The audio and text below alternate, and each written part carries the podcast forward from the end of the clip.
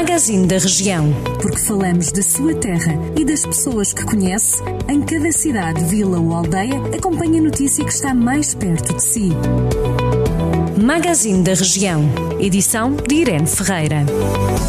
Obras de requalificação das pistas de atletismo, renovação do relevado e da rede de rega do Estádio Municipal do Fontelo foram aprovadas pela autarquia de Viseu no investimento global que ascende a mais de um milhão de euros. Segundo a Câmara Municipal, as intervenções vão permitir criar melhores condições para a prática de atletismo, tornando o recinto apto a receber também provas nacionais e internacionais internacionais.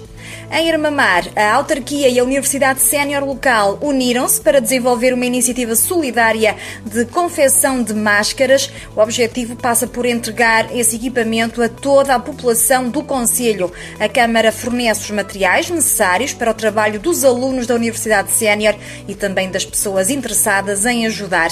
Também o município de Castro Dairo vai esta semana distribuir máscaras pela população do Conselho. A autarquia garantiu a aquisição de 20 mil máscaras sociais reutilizáveis. Para além da distribuição das máscaras, é também realizada uma campanha de divulgação da boa utilização do equipamento e quais os procedimentos a adotar e já estão ao serviço os quatro guardas florestais destacados para a GNR de Moimenta da Beira. O destacamento territorial integra também os concelhos de Taboaço, Penedono, São João da Pesqueira, Sernancelha e Vila Nova de Paiva. A autarquia de Carregal do Sal aprovou medidas de apoio às famílias e às empresas para tentar minimizar o impacto da pandemia. A pensar nas famílias, o programa Carregal Mais Solidário inclui a redução de 50% das contas da água, lixo e saneamento durante os meses de abril e maio. Para o comércio e serviços, a autarquia deliberou a redução de 50% da água, resíduos sólidos e saneamento.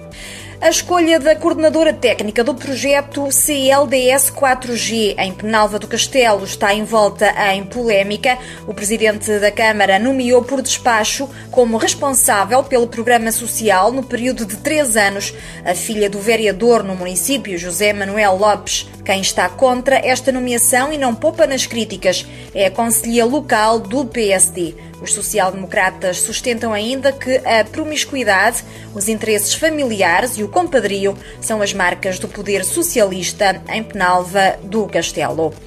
O município de São Pedro do Sul lançou já o procedimento para três obras na freguesia de Manhoso, num total superior a 35 mil euros.